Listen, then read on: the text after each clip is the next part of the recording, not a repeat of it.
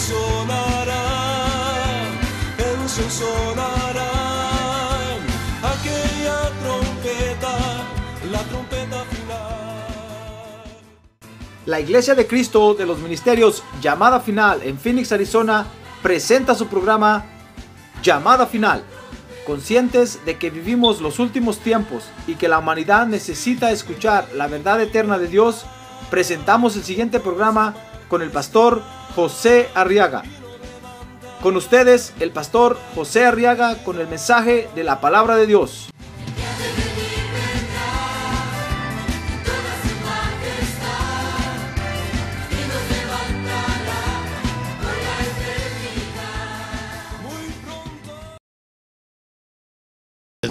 Muy bien, Lucas capítulo 5 entonces, vamos a estudiar la Biblia. Vamos a leer los versos del 1 al 4. Dice la Biblia, y aconteció que mientras la multitud se agolpaba sobre él, ¿para qué? ¿Para qué lee usted ahí? A ver, dígalo en voz, alto, en voz alta, ¿para qué? Ah, para oír la palabra de Dios. Ya veis que es bueno oír la palabra de Dios. Dice que estando Jesús junto al lago de Genezaret, vio dos barcas, verso 2, que estaban a la orilla del lago. Pero los pescadores habían bajado de ellas y lavaban sus redes. Ya iban a, a, a descansar en paz. Los pescadores, hermano. Dice el verso 3 que entonces subiendo a una de las barcas. Mire, el Señor no le dijo, ¿me da permiso para subirme a su carro, Señor? No, no, se subió de una vez. Y entonces dice que le dijo a Simón, dice que la barca era de Simón y le pidió que se separara de la tierra un poco. Y sentándose enseñaba a las multitudes desde la barca. Y cuando terminó de hablar, verso 4 dijo a Simón, sal a la parte más profunda y echad vuestras redes para pescar. Oiga lo que le dijo, a ver qué le dijo en voz alta a todos, y echad vuestras redes para pescar. Qué interesante lo que vamos a estudiar hoy, hermano. Fíjese que el Señor Jesús le dice que le dijo a Pedro, verso 4, capítulo 5 de Lucas, salgan o háganse a, a la mar adentro. Y entonces les dijo, y echen sus redes para pescar. Ahora, con estas instrucciones que el Señor le da entonces a, a, Pedro ahí, a Simón, que se llamaba Simón, después el Señor le cambió el nombre a Pedro, se recuerda de eso, ¿verdad? Con estas instrucciones, fíjese hermano, que el Señor Jesucristo le estaba asignando una comisión a Peter que en inglés es Pedro, ¿verdad?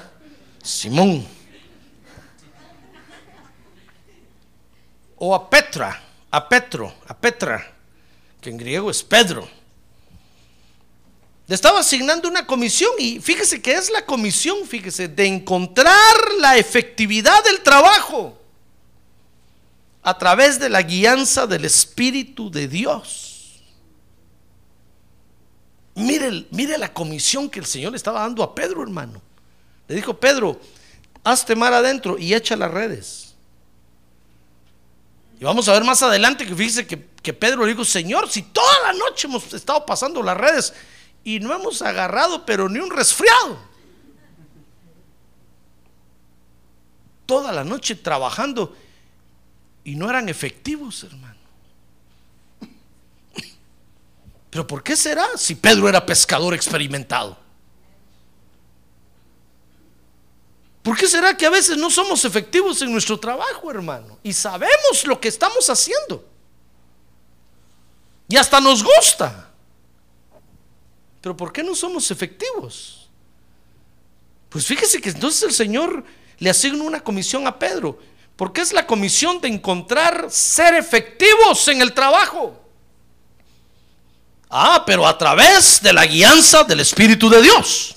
Porque ahí está el secreto, hermano. Amén. Sí. El secreto para nosotros los hijos de Dios está en, en aprender a ser guiados por el Espíritu Santo.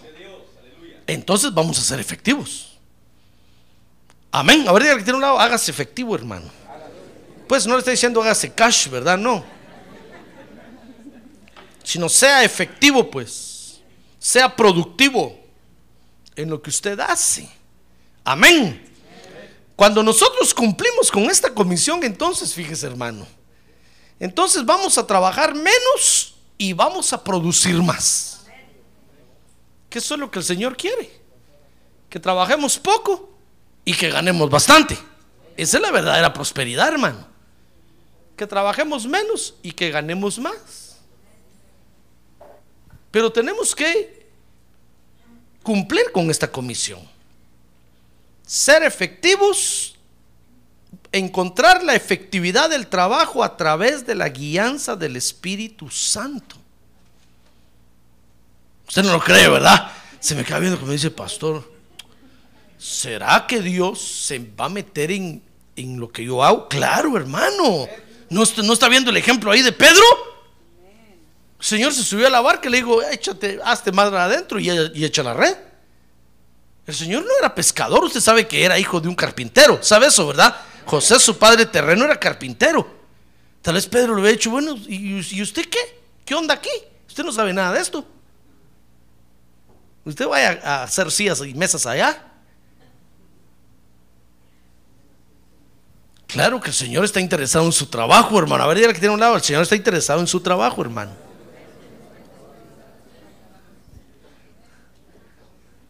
Porque lo quiere prosperar. Ah, gloria a Dios, porque Dios nos quiere prosperar.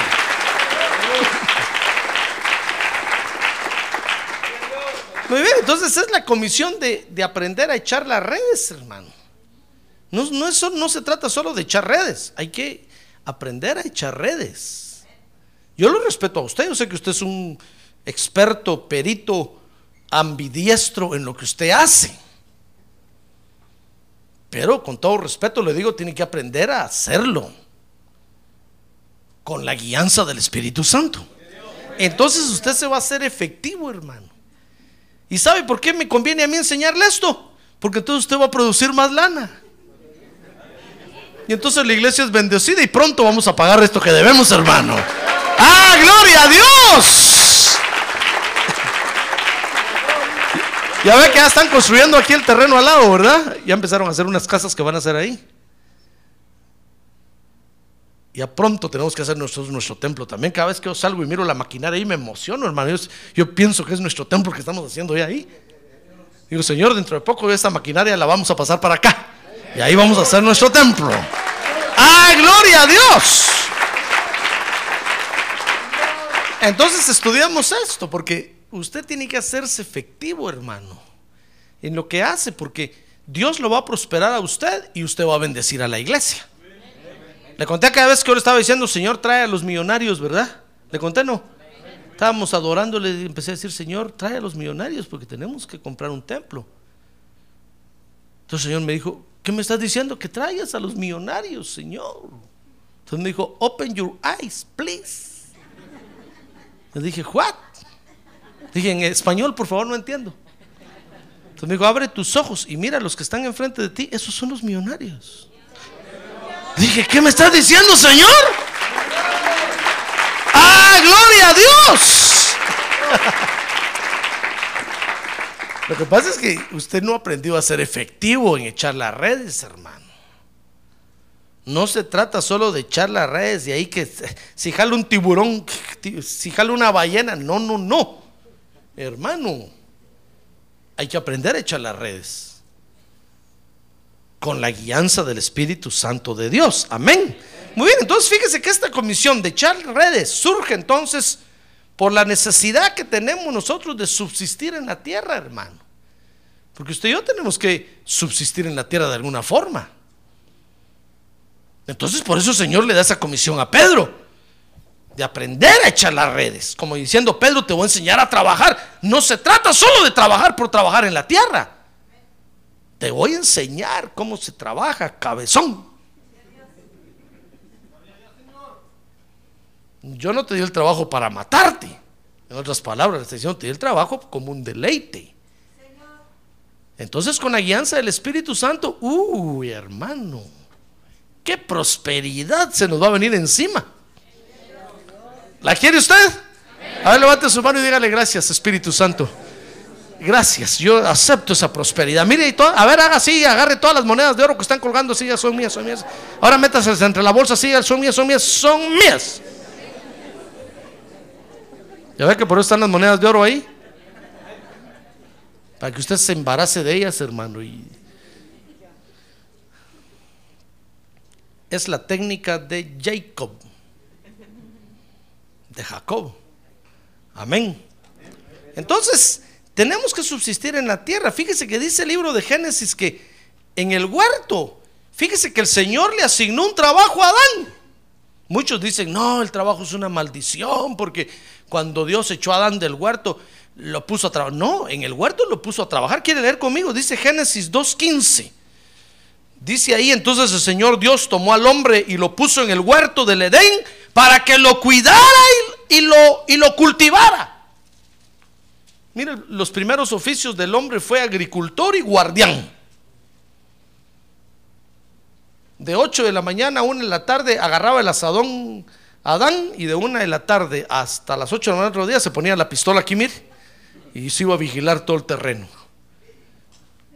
Lo puso a trabajar. No me va a decir que eso no es trabajo, es trabajo, hermano. Dios lo puso a trabajar. Pero entonces dice Génesis 3:17 que el Señor, entonces cuando Adán desobedeció, lo único que hizo fue ponerle fue ponerle sudor al trabajo de Adán. Como que Adán antes trabajaba y no se cansaba. Entonces dice Génesis 3:17, entonces dijo a Adán, por cuanto has escuchado la voz de tu mujer y has comido del árbol del cual te ordené diciendo, no comerás de él, maldita será la tierra por tu causa, con trabajo, ahí está, mire, comerás de ella, con sudor, todos los días de tu vida. Y espinos y abrojos te, produ- te producirá. Vas a tener que echarle flit. Van a haber muchas weeds. Y comerás de las plantas del campo, con el sudor de tu rostro comerás el pan. Hasta que vuelvas a la tierra, porque de ella fuiste tomado, pues polvo eres y al polvo volverás. El trabajo no es una maldición, hermano. Adán ya trabajaba dentro del huerto. Acuérdense que el Señor mismo trabajaba.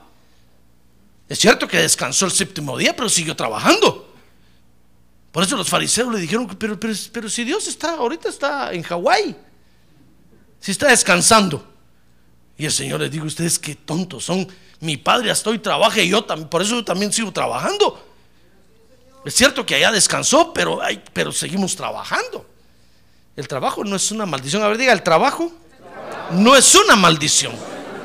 A ver, diga, el trabajo es una bendición. El trabajo es una bendición, hermano. Lo que sucede es que por la desobediencia, entonces Dios le puso- lo, pu- lo hizo más cargoso, más trabajoso, pues, para el hombre. Dice Génesis 3:16, por ejemplo, que aún a la mujer le agregó dolor para su trabajo. ¿Quiere leerlo conmigo? Me dice Génesis 3:16, y a la mujer le dijo, con dolor harás los huevos revueltos para tu esposo.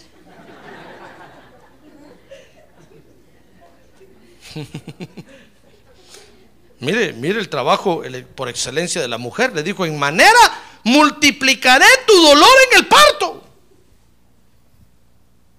Con dolor darás a luz tus hijos y con todo tu deseo será para tu marido y él tendrá dominio sobre ti. Mira, hasta la mujer, a la mujer le agregó dolor en su trabajo, hermano. Dolor, fatiga y cansancio. Por eso dice la Biblia que después vino Noé y cuando el papá de Noé vio nacer a Noé le puso Noé y cuando le, preguntaron por qué le pusiste Noé dijo es que él nos dará descanso de nuestro trabajo en la tierra por causa de la maldición que cayó sobre la tierra.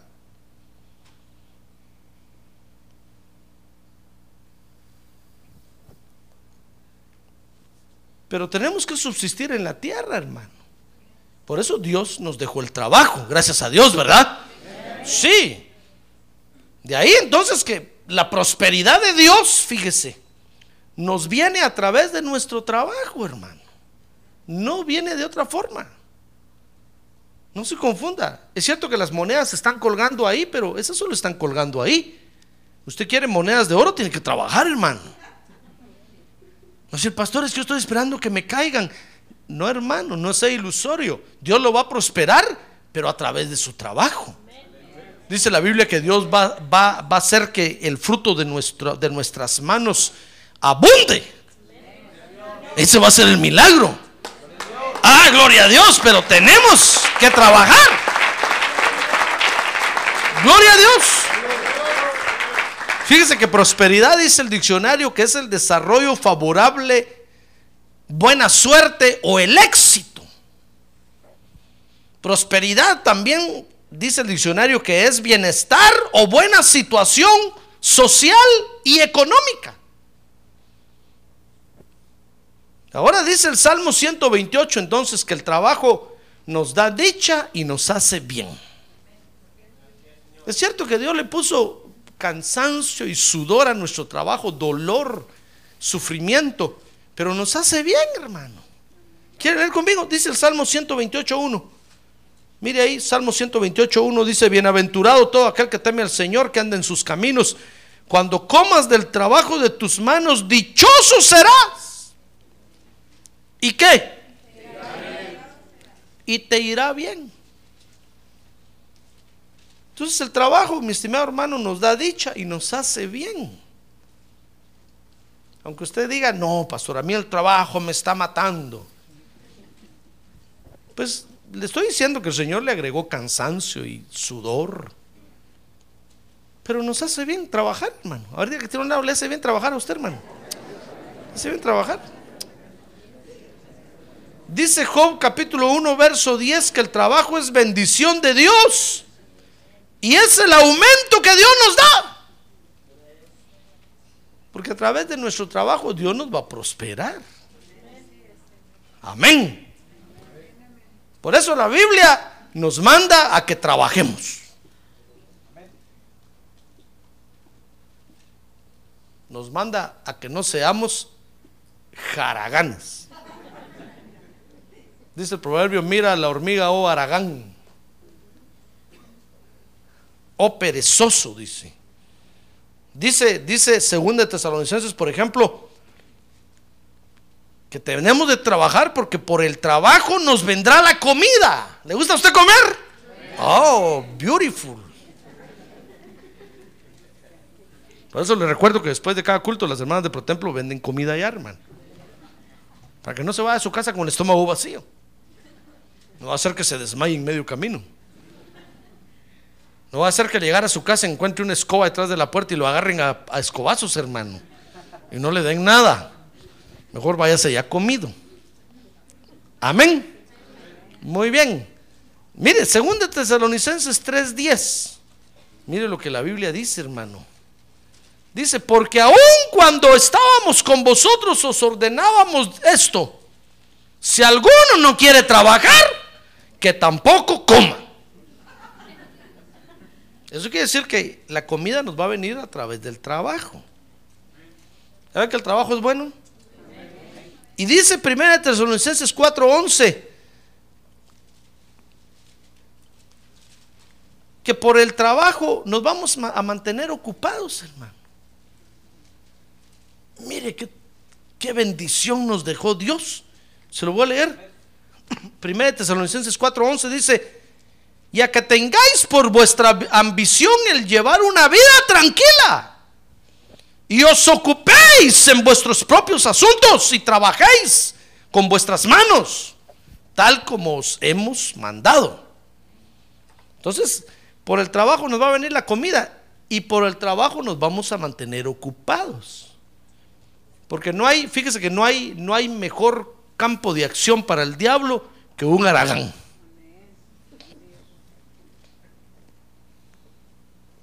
Aunque usted, aunque usted diga, pastor, pero Isaac Newton, ahí debajo de un manzanal, vio la manzana caer y descubrió la ley de la gravedad. Ah, pues usted, usted, usted lo mira debajo, de un manzanal, pero ahí estaba craneando, hermano, ahí estaba pensando.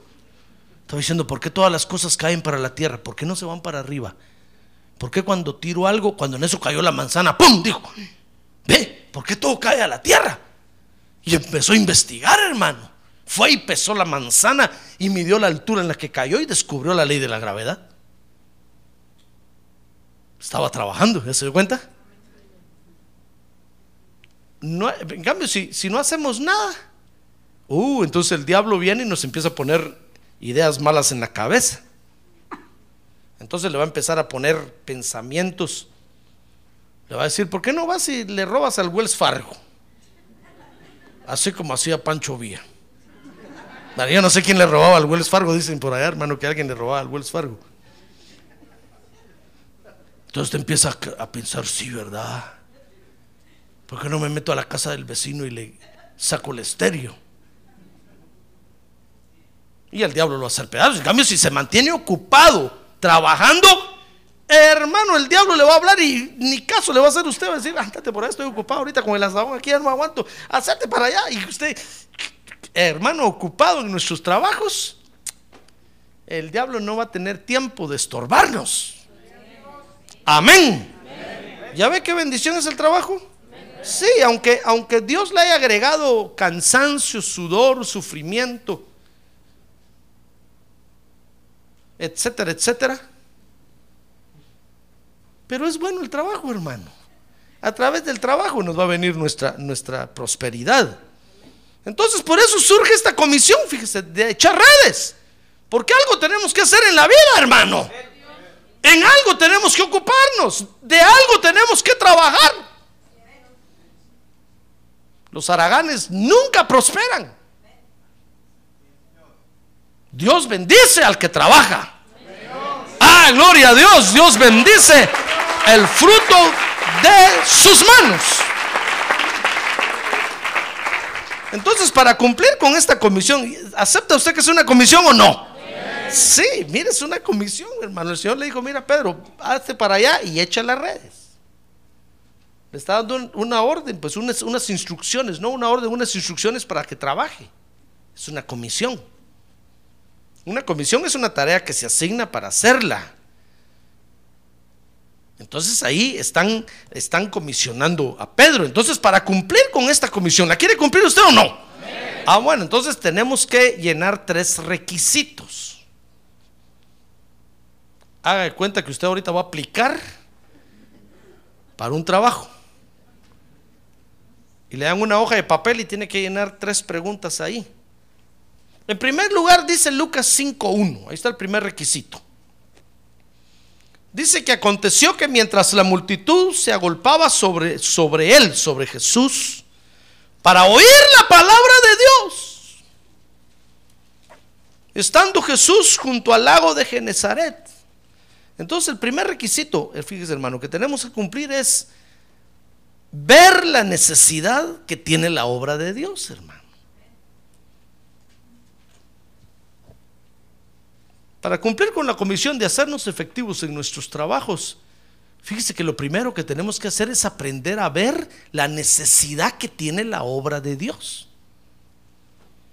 Mire, mire lo que por donde comienza el asunto. Yo pensé que iba a decir, para, para hacerse efectivo en el trabajo, levántese a las 5 de la mañana. Vea a sus niños desnutridos y panzudos, con hambre, y entonces váyase a trabajar. Pero no dice eso. ¿Sabe qué dice? Que lo primero que tenemos que hacer es aprender a ver la necesidad que tiene. Fíjese que ahí estaba, ahí estaba Pedro con todos sus amigos, viendo que Jesús se le agolpaba a la gente porque querían oír la palabra de Dios.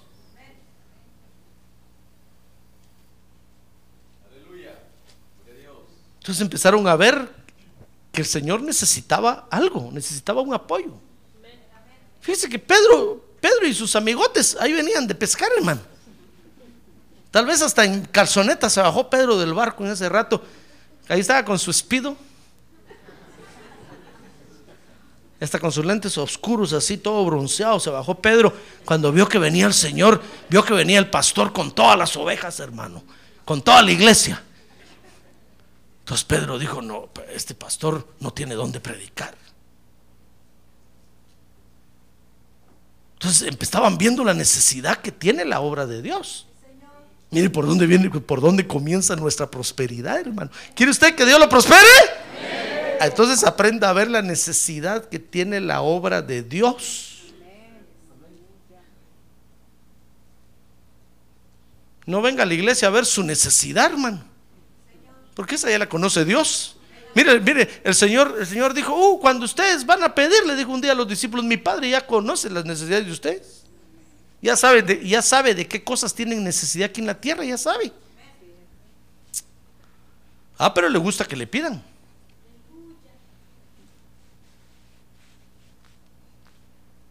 Entonces, cuando usted venga a la iglesia, venga a ver las necesidades que tiene la obra de Dios. Amén. Mire, entonces, en primer lugar, Lucas 5.1, tenemos que aprender a ver la necesidad que tiene la obra de Dios. Dice que el Señor iba y, se lo voy a leer otra vez mejor. Y aconteció que mientras la multitud se agolpaba sobre él, mire hermano, ya se parece a nosotros aquí que no cabemos aquí, hermano. Y nadie ve eso, nadie mira eso.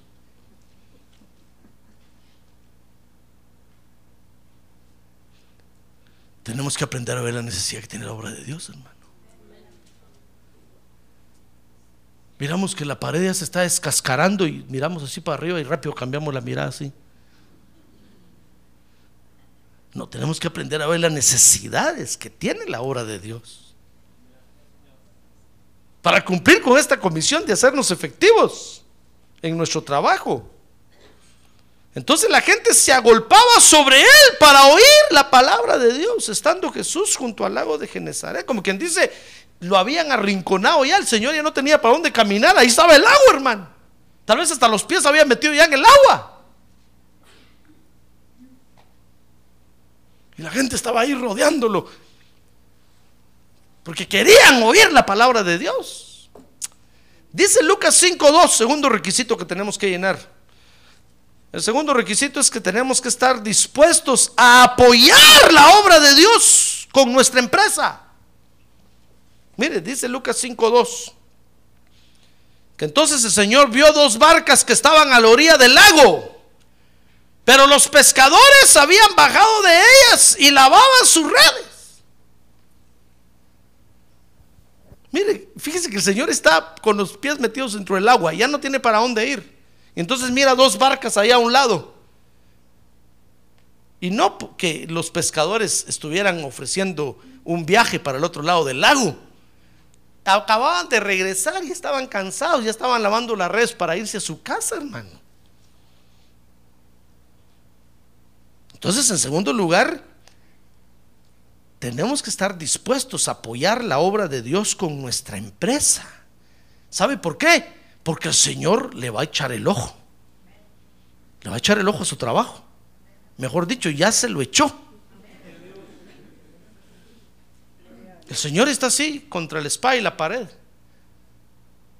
Hay necesidad en la obra de Dios y le echa el ojo a usted. Lo mira a usted. Y a ver qué hace usted. Y usted dice, no, pero si ya acabo de venir de trabajar, estoy cansado. Estoy lavando la red, yo ya me voy a mi casa. No tengo tiempo de culto ahorita. Mucho menos de ir a sacudir la iglesia y limpiar y cortar el césped. Nada, son cuentos. Estoy cansado.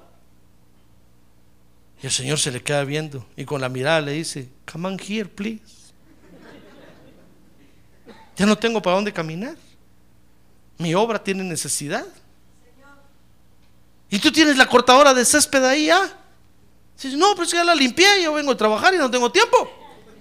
Es un ejemplo, hermano. No sé nada de nadie. Bueno, si usted no quiere apoyar la obra de Dios, el Señor le está hablando hoy, hermano. Ahorita que tiene un lado, Dios le está hablando hoy, ¿verdad, hermano? Qué casualidad. Qué casualidad que hoy vino usted al culto y que no se ha dormido.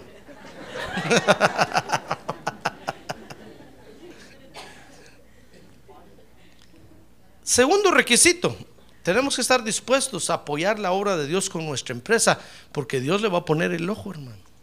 Aunque usted diga, pastor, pero que si yo ni empresa tengo. Una tijera de cortar tengo nada más. No importa, pero el Señor ya la miró. Y el Señor está pensando y está diciendo, esa tijera está buena para cortar el césped de la iglesia.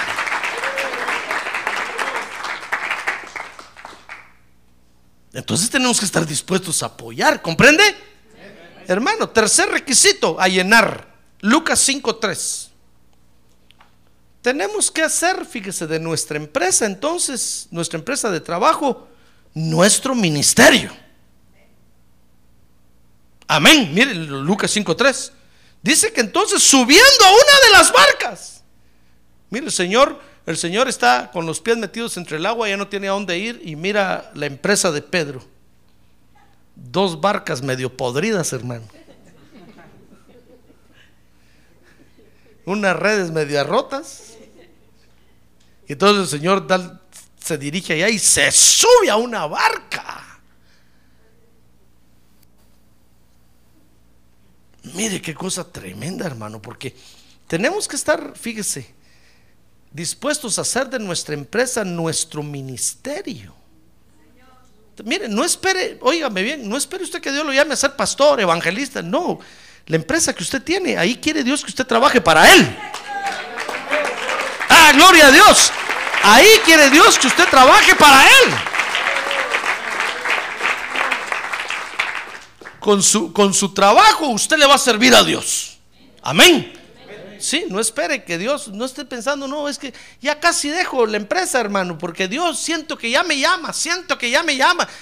No se va a morir, hermano. Ya lo llama qué?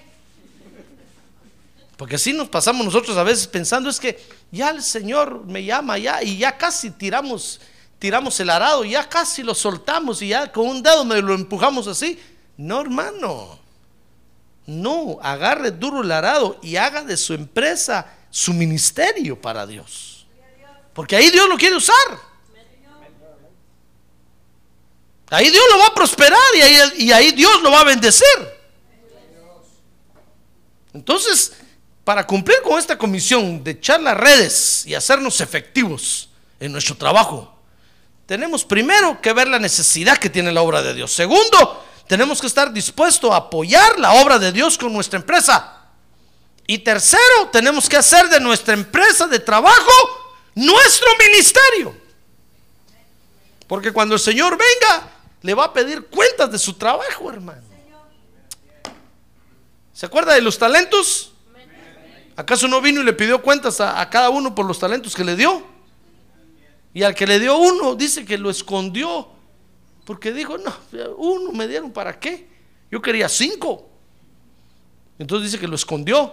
Y cuando el Señor le dijo, ¿y tu talento es que tuve miedo, Señor, y lo escondí? El Señor le dijo, siervo malo y perezoso.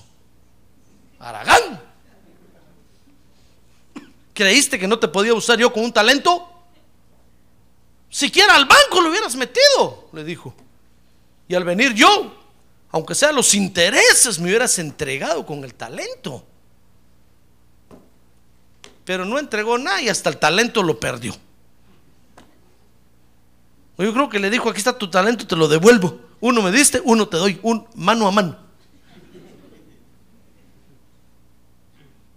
No, hermano, Dios le va a pedir cuentas a usted.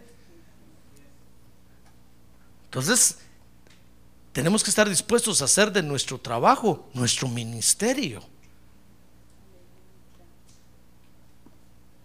Cuando yo me acuerdo cuando Dios me llamó a mí al ministerio, yo tenía un compañero y entonces yo le decía a él, es que Dios me llamó a mí a predicar. Yo le decía, ¿y, tú no sientes que Dios te está llamando para Me digo, no. Yo, yo lo que siento es que con mi trabajo yo le voy a servir a Dios. Y yo voy a construir muchos templos para los pastores, me dijo. Mire, dicho y hecho. Y Dios lo empezó a usar, empezó a construir templos y no cobraba nada. Pues eh, la iglesia ponía todo el material y todo, y él hacía el diseño, dirigía la construcción y construía el templo. Los pastores encontraron en él un gran apoyo, hermano. Porque todos les cobraban un dineral horrible. Entonces yo dije, qué bonito. Lo que me dijiste, le dije, oh, Dios lo está cumpliendo. Él hizo de su trabajo su ministerio, hermano. ¿Ya qué bonito? Y Dios lo bendijo y Dios lo prosperó. Entonces, para cumplir con esta comisión tenemos que estar dispuestos a, hacer estas tres cosas. Si nosotros hacemos esas tres cosas, fíjese que entonces va a venir la guianza sobrenatural de Dios. Y esa guianza sobrenatural va a hacer que nuestro trabajo sea efectivo. Pero si usted está pensando, no, mi trabajo es solo para mí, todo para mí, todo para ti, todo para ti. Como dice el anuncio aquel. ¿Usted cree que Dios lo va a dirigir sobrenaturalmente para que prospere? Yo no estoy diciendo que usted no va a prosperar, va a prosperar. Pero no con la guianza del Espíritu Santo, hermano. Porque cuando el Espíritu Santo nos guía, trabajamos poco y ganamos mucho.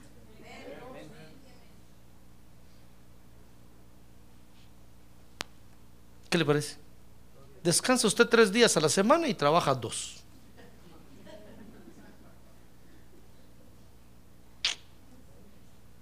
Bonito trabajo, ¿verdad? Trabajo de jefe. Y nada le falta. Ah, gloria a Dios. Como dice el, Sal- el Salmo 23. Jehová es mi pastor, nada me falta.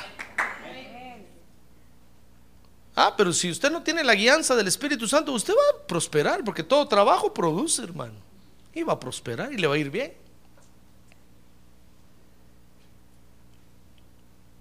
Pero va a dejar la frente tirada, los zapatos tirados, la suela de los zapatos gastados hermano. Casi va a regresar sin manos.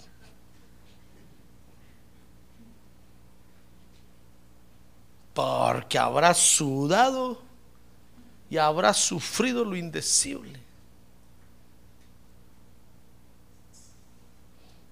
Entonces tenemos que llenar esos tres requisitos. Repito, primero, ver la necesidad que tiene la obra de Dios.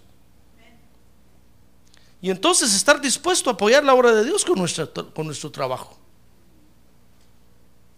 Y entonces hacer de nuestro trabajo nuestro ministerio.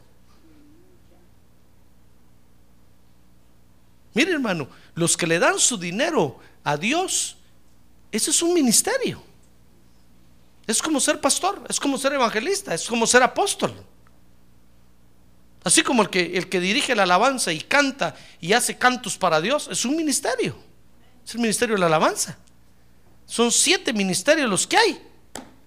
Los cinco de Efesios capítulo 4, más el ministerio de la alabanza, más el ministerio de la administración del dinero para Dios. Si usted le da su dinero a Dios, usted está haciendo su ministerio, hermano. Siéntase contento. Por eso son siete las iglesias del Apocalipsis. Porque esos son los otros dos ministerios que. Por eso usted mira que ahí están los cinco, mire. Apóstol, profeta, evangelista, pastor y maestro. Y ahí está la alabanza y aquí está el que da su dinero a Dios. Solo que estos dos tienen la cabeza color verde, pero ya, ya les va a cambiar. Son siete columnas, ¿ya ve? Las que hay en la, que sostienen la iglesia, hermano. Si nosotros hacemos esto, llenamos este requisito, entonces va a venir la guianza sobrenatural. ¿Sabe? El Señor se subió a la, a la barca de Pedro. Y entonces comenzó a venir la guianza sobrenatural. Mire conmigo, Lucas 5.2. Fíjese que dice ahí que la pesca era el trabajo de Pedro. Dice que vio dos barcas que estaban a la orilla del lago. Pero los pescadores habían bajado de ellas y lavaban sus redes. Porque la pesca era, era el trabajo de Pedro, hermano. Esa era su empresa. No era una gran empresa. Pero era su empresa. Solo dos barcas. O tal vez una era de él y la otra de Juan. Pero era su empresa, ¿comprende? Era, era, su, era su, su medio de subsistencia en la tierra. Si ¿quién va a querer entregar su medio de subsistencia, hermano?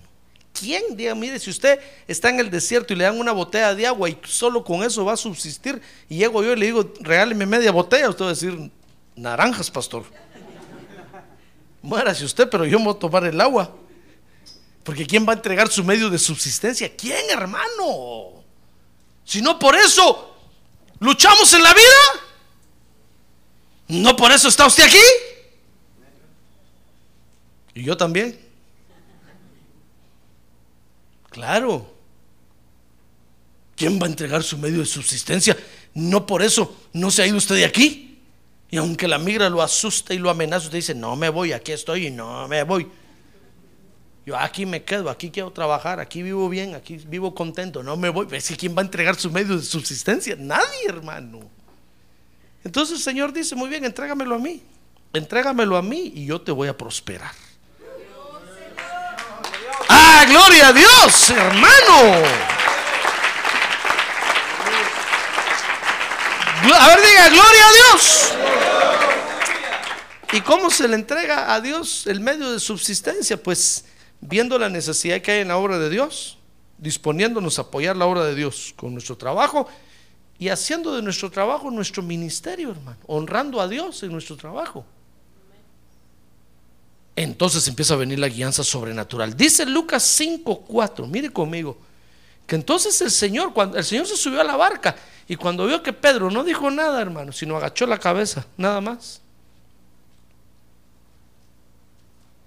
Como dicen por allá, bajó las orejas. Entonces el Señor lo empezó a guiar. Lucas 5, 5, ¿qué le dije? 4. Dice que cuando terminó de hablar, mire, Pedro tuvo que esperar ahí que el Señor terminara de predicar, hermano. Hágame el favor. ¿Quién va a aguantar cansado de una jornada dura de trabajo? y venir y, ver que el Señor agarra, agarra su Ford F250 y la usa para predicar el Evangelio. Y cansado, no lo deja ir a su casa. ¿Quién va a aguantar eso, hermano? Nadie. En estos dorados tiempos, hermano. Pero ahí estaba Pedro. Pedro el Señor le dijo, Pedro, ¿puedo agarrar tu F250? Ni le dijo, puedo agarrar. Abrió la puerta, se subió y lo arrancó. Y se lo llevó. Y fue a predicar. Y ahí estaba Pedro parado en el parqueo, hermano. Fue el Señor, predicó y regresó. Y Pedro seguía parado en el parqueo. Eso es para ponérselo en nuestro tiempo ahora, hermano. ¿Comprende lo que Pedro estaba aguantando? Tenía hambre, estaba cansado. Y el Señor se lleva su Ford F-150. Porque tenía que llevar los instrumentos de aquí para allá, iban a predicar allá, terminó el culto allá en el aire libre, entonces le trajeron su carro a Pedro. Y ahí estaba Pedro esperando, sin decir nada. ¿Aguantaría usted que yo agarrara su carro ahorita y me lo llevara? Que yo llegara a decir, deme la llave de su carro. Y usted la sacara. Estoy aquí parado. Sale el hermano Antonio. Bueno, hermanos, ya me voy. Pongo las alarmas. todo ya está alarmado. Me voy. Cierran ahí. Usted allá afuera esperando. Hermano, ¿y no se va? No, aquí es que estoy esperando que regrese el pastor. Va a decir, qué tonto este pobre.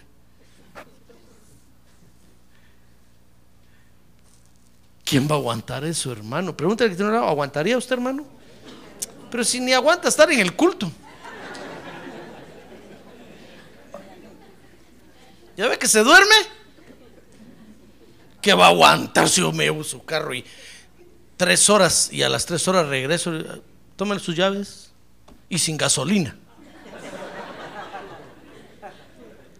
Y con un ticket de policía todavía ahí. Porque me pasé cinco semáforos en rojo. Ah, usted diría, pastor abusivo. Nunca más vuelvo a venir a esta iglesia, ni permiso me pide. Abusivo, lo voy a demandar. Voy a ir a los derechos humanos a decir que usted aquí tiene esclavizados a todos. Hermano, por eso no agarro su carro. Mejor me llevo el mío. Pero mire, pero mira Pedro, ahí está el Señor. En ese, en ese tiempo Pedro había oído hablar de Jesús y todo, pero no andaba todavía con él. Pedro estaba en su trabajo, hermano. Y regresó de su trabajo y ¡brum! viene el Señor, mira la barca y se sube a la barca. Y Pedro solo se hacia un lado. Y el Señor predica, se echó un sermón a saber cuántas horas y terminó. Y, entonces digo, bueno, y miró a Pedro ahí. Digo, bueno, Pedro, súbete. Vámonos mar adentro. ¡Wow! Dijo Pedro. Qué raro, no, no porque sea perro, va, sino del susto.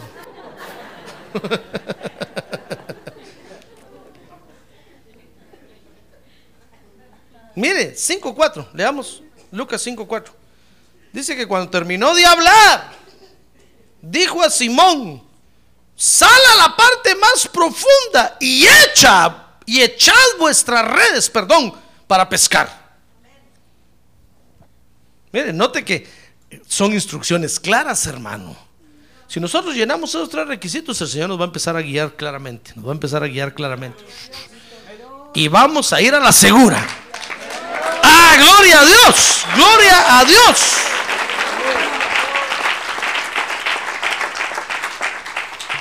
Dice Lucas 5:5 que entonces Pedro le dice, fíjese que le dijo al Señor la forma como él estaba trabajando. Mire, Lucas 5:5 dice, y respondiendo Simón le dijo, maestro, hemos estado trabajando toda la noche. Yo me imagino a Pedro ya casi llorando, Señor, yo no quiero regresar.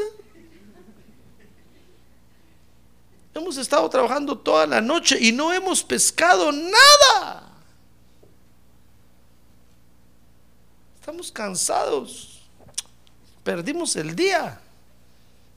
No, agarramos nada, no tenemos mañana que negociar, no tenemos, gastamos gasolina, gastamos tanta cosa, tengo que pagarle a la gente su día y no, no hice nada.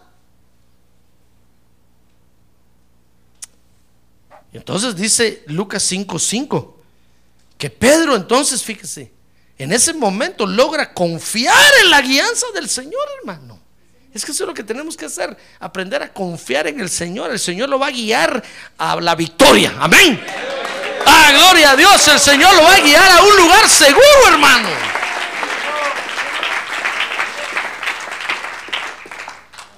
Pero tenemos que confiar en Él. Mire, esto que le estoy enseñando yo es real.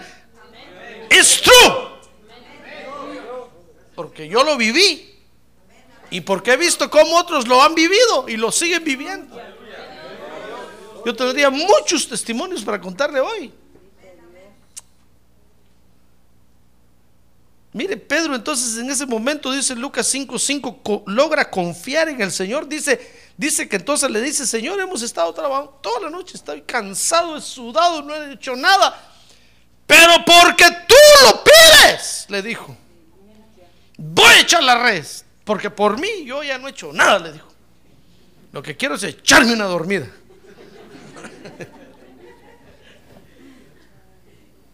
Pero porque tú lo pides, Señor. Vaya pues, ¿para qué? Para que tú, para no, para que, solo porque tú lo estás diciendo. Y entonces echó las redes. Mire, logró confiar en la guianza del Señor. Es que, es que es difícil. Es difícil, hermano. Es difícil. Confiar en la guianza del Espíritu Santo es difícil. No le estoy diciendo que le estoy poniendo el ejemplo de que si yo agarro su carro, ¿quién aguantaré? Es que es difícil, hermano. Es difícil hacer de nuestro trabajo nuestro ministerio. Es difícil apoyar la obra de Dios con nuestro trabajo. Es difícil llenar los requisitos estos. Ver la necesidad que tiene la obra de Dios es difícil, hermano. Porque solo estamos pensando en nosotros. Mañana tengo que madrugar. Mire cuántos no vienen al culto el martes. Y cuando le pregunto, ¿por qué no vienen? Dice, no, pastor, es que el miércoles tengo que madrugar para ir a trabajar. Claro, es que es difícil. Es difícil, hermano. Y ver la guianza del Espíritu Santo es, es más difícil. Por eso Pedro le dijo, Señor, tú no sabes nada de pesca. Toda la noche trabajamos, pero porque tú lo dices, solo para que te desengañes, pues, que las cosas están feas aquí. Entonces Pedro logró confiar en el Señor. Y dice Lucas 5.6, mire, mire los resultados, Lucas 5.6. Dice que cuando lo hicieron, encerraron una gran cantidad de peces. De modo que sus redes se rompían. Hermano. Ah, mire qué resultado tan tremendo obtuvieron. ah, gloria a Dios.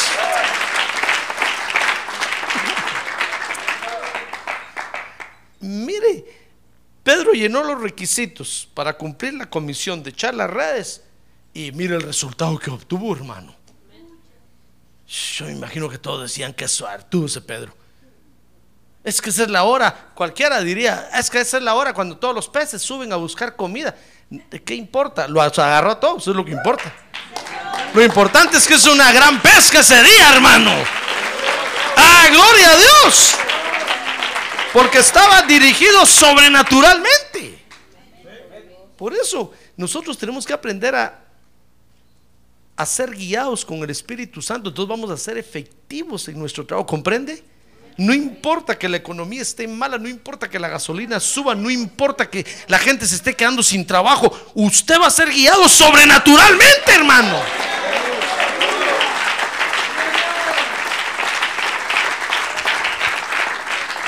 Por eso confíe, confíe en el Señor.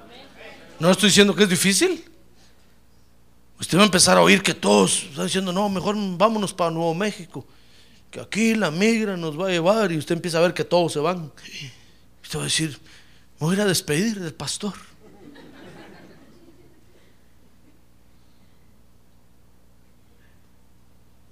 Me voy yo también de aquí. Mire, de Nuevo México se va a ir a, Denver, de Denver se va a ir a, Wyoming, Wyoming, Montana, a Canadá va a ir a parar. Y de Canadá lo van a sacar y Alaska va a ir a parar. Allá con los esquimales va a ir a vivir al Polo Norte, hermano.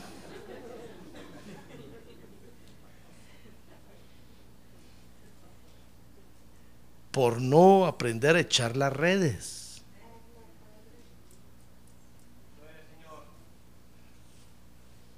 Usted va a empezar a oír que todos se quedan sin trabajo. Usted va a decir, yo estoy bien. Mire, cuando yo vine a predicar aquí, a este estado, me acuerdo que conocí a un pastor y me dijo, aquí en el verano, me dijo, no se levanta nada de ofrenda en las iglesias. Ah, bueno, le dije, yo tengo que forzar a la gente recogemos tres veces ofrenda, me dijo. Me dijo, recogemos ofrenda y ahí sacamos lo que hay y contamos, y no otra vez. Porque tenemos que pagar el templo, tenemos que pagar. Y en el verano, aquí muchos han venido, me dijo. Así como tú, me dijo, y me miró así. Y se han ido a California porque no han aguantado. Aquí tú tienes que aprender a sacarle el dinero a la gente. Yo por eso le saco el dinero, me dijo. Me dio miedo a mí, hermano. Dije, Padre Santo, este hombre está amargado. Yo meses tenía que estar aquí, hermano. Mire, pasó un año, pasó otro año. Cuando en eso me acordé. Y el verano. ah, gloria a Dios, hermano.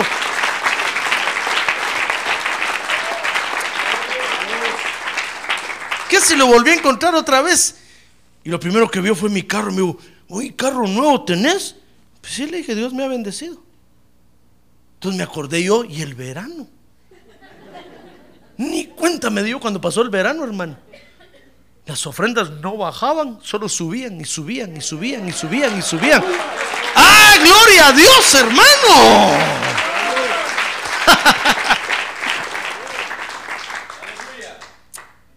Ese pastor todavía está esperando que me vaya yo para California. Y ya pasaron 16 años. ¿Qué le parece? Y ni cuenta me he dado del verano.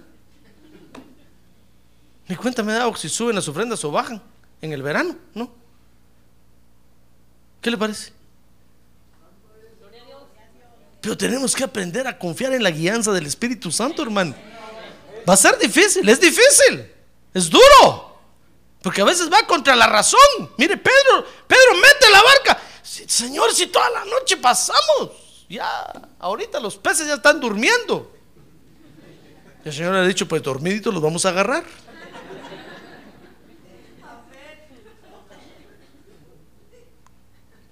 ¿Comprende? Hermano,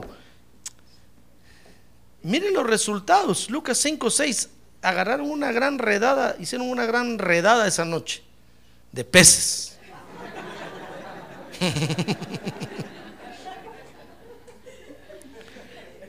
Dice que hasta las redes se rompían, hermano.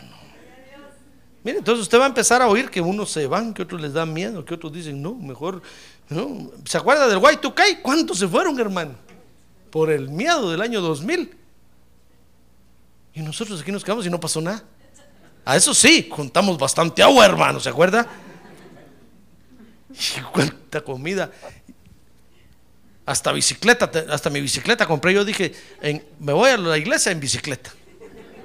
Si se paran todos los carros por las computadoras y todo eso, me voy en bicicleta.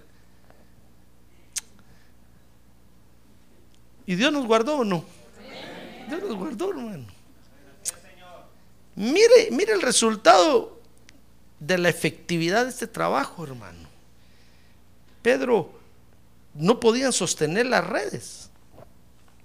Entonces la prosperidad de Dios, fíjese, nos va a venir por nuestro trabajo. No por otro lado, hermano, no se confunda. Por el trabajo que usted está haciendo, ahí Dios lo va a prosperar, pero llene estos tres requisitos. Y entonces Dios lo va a guiar sobrenaturalmente, hermano. Y va a ver que sobrenaturalmente usted va a ser prosperado. Aún en contra de las probabilidades de todos. Con la economía para abajo, con la gente yéndose, con los trabajos que se van, usted va a ser prosperado en medio de la adversidad. ¡Ah, gloria a Dios! ¿Acaso no dice el Salmo 23? aderezas mesa delante de mí en presencia de mis angustiadores. Ah, usted va a tener abundante comida y todos los que lo, lo, quieren echar ahí, todos los que lo quieren sacar ahí, angustiándolo y usted comiendo tranquilo, hermano. Con abundante comida. Ese, esa, ese, esa es prosperidad. Amén. Dice Lucas 5, 7, sigamos estudiando ahí, que es una prosperidad, dice Lucas 7, que permite compartir con otros. No es una prosperidad que nos haga más tacaños, hermano. Mire, si lo que usted tiene lo está haciendo más tacaño, eso no es de Dios. Esa es una operación de error para amarrarlo más a usted. Si lo que usted tiene lo está haciendo más agarrado, codo, sin que sea usted de Monterrey. No sé por qué dicen eso, hermano. Si hay alguien aquí en Monterrey que me perdone, no sé por qué dicen eso. Con el perdón de todos, no, no sé por qué, pero es un decir. En todo el mundo lo dicen. Si usted va a la Argentina, ya dicen. Es como que fueras de Monterrey. Nadie sabe por qué. Dice, ¿y eso qué es? Pues así dicen, dice. No se ofenda a nadie, por favor. Pues fíjese, hermano, que si lo que usted tiene lo está haciendo tacaño, es una operación de error. Ahora, si lo que usted tiene le da libertad para darle a Dios, esa es bendición de Dios. Ah, gloria a Dios, hermano.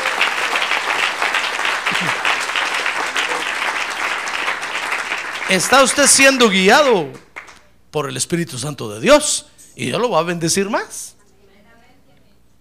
Pero mire, quienes tienen su trabajo y prosperan, pero no dan nada, hermano. Y ven la necesidad de la obra de Dios y no dan nada. Ni su tiempo, ni nada de nada. ¿No será que se están volviendo más agarrados? Entonces es una prosperidad, dice Lucas 5, 7, que permite compartir. Mire, dice, dice ahí que entonces hicieron señas a sus compañeros que estaban en la otra barca para que vinieran a ayudarlos. Y vinieron y llenaron las dos barcas de tal manera que se hundían. Mire, es una prosperidad que le va a permitir a usted darle a los demás, decirles, ¿sabes que Yo tengo mucho, toma, aquí está, toma, aquí está, toma, toma. Llena tu barca, llena tu barca, llena tu barca, llena tu barca. Mire qué prosperidad, hermano. ¿Quién no quiere ser prosperado así, verdad? Yo quiero ser prosperado así. ¿Usted también? Es una prosperidad que permite compartir. Dice Lucas 5.8 que es una prosperidad que nos permite depender más del Señor Jesucristo. Mire, Lucas 5.8, léalo conmigo. Dice que al ver esto, Simón Pedro cayó a los pies de Jesús. Y le dijo, apártate de mí, Señor, porque soy hombre pecador. Mire, si, si usted está siendo prosperado y eso lo aleja de Dios, ni lo deja venir a la iglesia, eso no es prosperidad de Dios, hermano. Eso es una operación de error para alejarlo a usted de Dios. Pero Pedro se acercó, eso lo acercó más al Señor. Fíjese que no solamente le permitió compartir, sino que ¿qué le importó? eso le, lo hizo ver más al Señor y cayó a los pies del Señor, hermano. Sintiendo que ahora más que nunca necesitaba más de Él. Como diciendo, Señor, gracias, ¿qué voy a hacer yo con todos esos peces? Yo estoy acostumbrado a agarrar cinco al día, ir al mercado el otro día con tres, porque dos me como. Pero la barca llena, ¿dónde voy a comerciar yo todo ese peso? Se me va a arruinar. Señor, ten misericordia de mí por mi culpa, por mi grandísima culpa. es una gran tonelada de peces. Entonces es una prosperidad que nos permite acercarnos más al Señor, sentir que necesitamos más de Él, hermano. Necesitamos decirle, Señor, necesito más inteligencia, por favor. Yo solo sé que dos más dos son cuatro. Pero ¿qué voy a hacer con todos esos peces? Más ya no sé. Señor, dame inteligencia, por favor. Dime qué voy a hacer. Entonces es una prosperidad que nos permite depender más del Señor. Y por último, es una prosperidad, fíjese, que nos trae el temor de Jehová. ¿Qué le parece? Si la prosperidad que usted tiene no... Mire, si la prosperidad que usted tiene le permite hacer trinquetes, eso no es de Dios.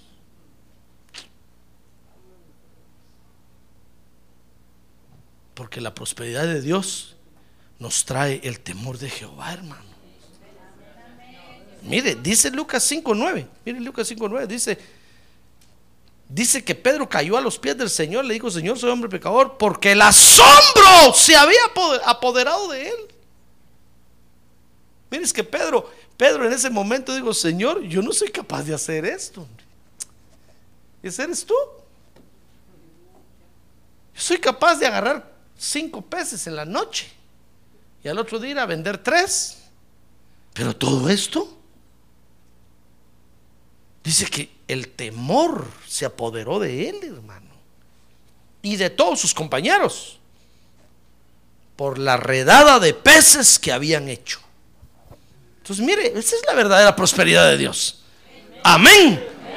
Por eso hoy esta comisión está en vigencia. Y es la comisión de aprender a echar las redes, hermano. Ah, gloria a Dios. Gloria a Dios. No es, no es asunto de, de ir a trabajar nada más porque ahí está el trabajo. no, hermano. Es asunto, sí, de ir a trabajar, pero aprender a prosperar en el trabajo. Y eso solo se logra cumpliendo la comisión de ser efectivos en el trabajo por la guianza del Espíritu Santo de Dios. Amén. Amén. Cierre sus ojos. Hoy está en vigencia esta, esta, esta comisión. Por eso tenemos que hacer de nuestro trabajo nuestro ministerio, hermano. Mire, si usted hace de su trabajo su ministerio, es decir, su forma de servirle a Dios, nadie se lo va a quitar. ¿Usted cree que la migra va a llegar y se lo va a quitar? Dios no los va a dejar. Dios va a decir, momento, a este no me lo toques. Este me está sirviendo con su trabajo. A este no me lo toques. Y la migra se va a dar a todo el mundo, hermano, y a usted lo van a dejar ahí. Ni lo van a mirar. Por eso haga de su trabajo su ministerio, hermano. Y Dios lo va a prosperar. Y usted va a vivir en paz y con tranquilidad, porque esa es la, la verdadera prosperidad de Dios. Si es que haga, haga de su trabajo su ministerio, porque solo así usted va a recibir la guianza sobrenatural de Dios para prosperar. Por eso hoy lo invito a que cumplamos esta comisión, hermano. La comisión de aprender a ser efectivos. ¿Cómo? Haciendo de nuestro trabajo nuestro ministerio, hermano. Dígale, Señor, yo te voy a servir con mi trabajo. Te voy a servir con mi trabajo. Lo voy a poner a tu servicio. Mi trabajo lo voy a poner a, tus órdenes. Porque veo la necesidad que hay en tu obra. Entonces le va a empezar a venir la guianza sobrenatural, hermano. Y va a ver entonces qué prosperidad tan hermosa, prosperidad que le va a permitir disfrutar lo que está obteniendo. Hoy cumplamos esta comisión. ¿Quiere ponerse de pie y decirle, Señor, hoy quiero cumplir esta comisión? Hoy quiero cumplir esta comisión. A ver, levante su mano en alto y cierre sus ojos y dígale, Señor, hoy me quiero hacer efectivo en mi trabajo. Quiero hacerme efectivo en lo que estoy haciendo.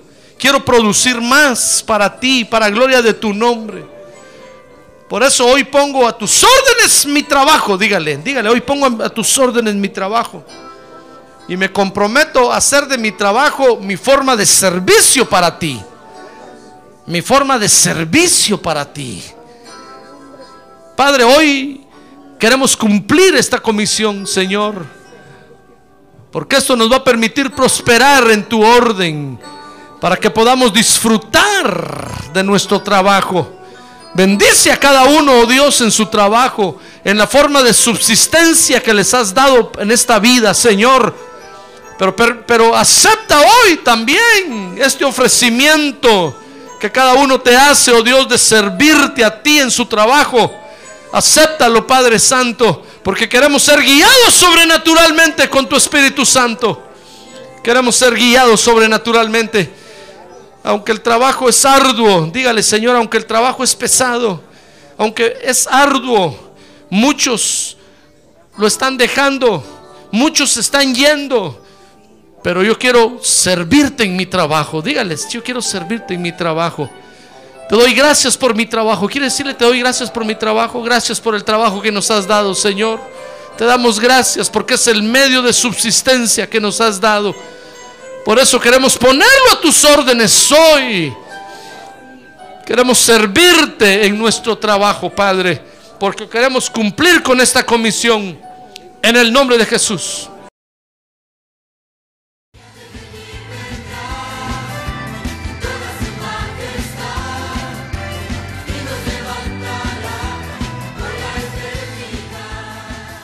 La Iglesia de Cristo de los Ministerios, llamada final en Phoenix, Arizona, cumpliendo con la comisión de Joel 2.1, presentó su programa, Llamada Final.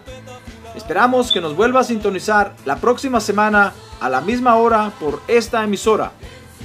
Los invitamos a nuestras reuniones en el 6023 Norte 71 Drive, esquina con Bethany Home Road. Para mayor información puede llamarnos al 623 934 1259 o visitarnos en la internet al www.llamadafinalphoenix.com.